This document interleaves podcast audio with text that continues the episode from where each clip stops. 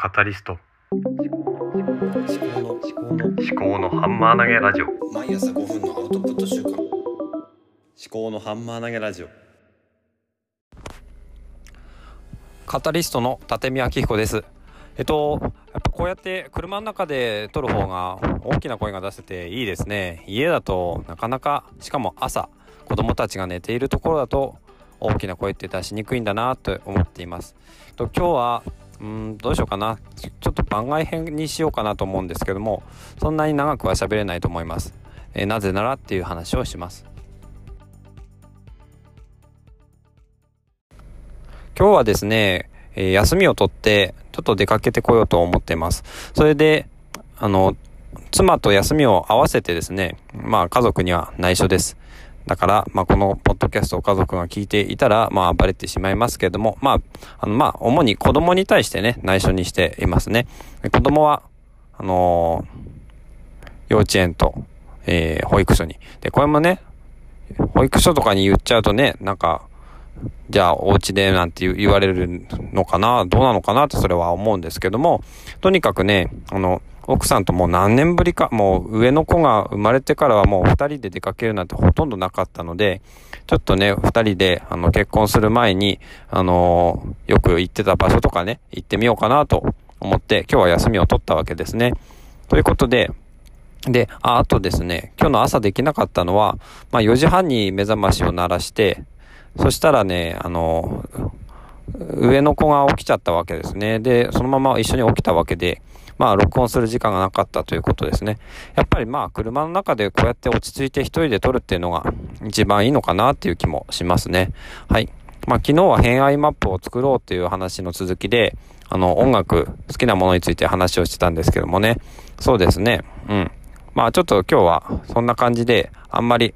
えー、これに、今ね、あの、子供をあの幼稚園に送った後に話を今ちょっとだけあのスーパーの駐車場に止まっているわけなんで、えー、ということですね。うん。何を話したいのかわかんないですけども、まあ完全に近況報告。ただね、こうやって奥さんと休憩、休憩とか休暇を合わせて、えー、休みを取って、それで一日二人でどっか出かけるっていうのはすごく久しぶりだったので、昨日はね、結構仕事をしながらもちょっと楽しみでワクワクしていたっていうのがありますね。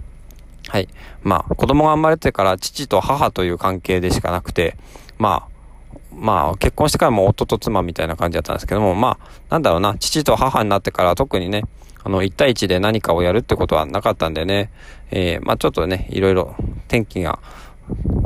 悪いかもしれないんですけども、ちょっと、なんだろうな、2人でゆっくりしたいなとは思います。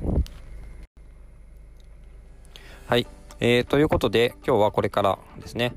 えー今7時45分なんですけどね、奥さんと合流して、えーどっか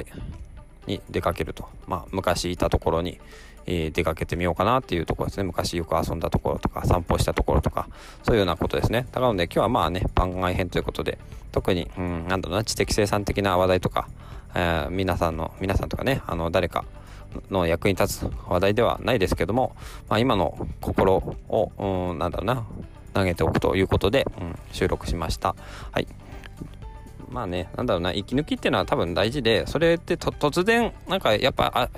よし、明日休もうじゃなくて、なんだろうな、結構前から計画しといた方が、多分、あの自分にとっても、なんか精神衛生上いいんじゃないのかなって思いますね。その、うわーってなって、よし、明日休もうよりも、あの、来週の水曜日休もうって決めといて、それでそれに向けて、えっ、と、頑張っていくみたいなね。うん。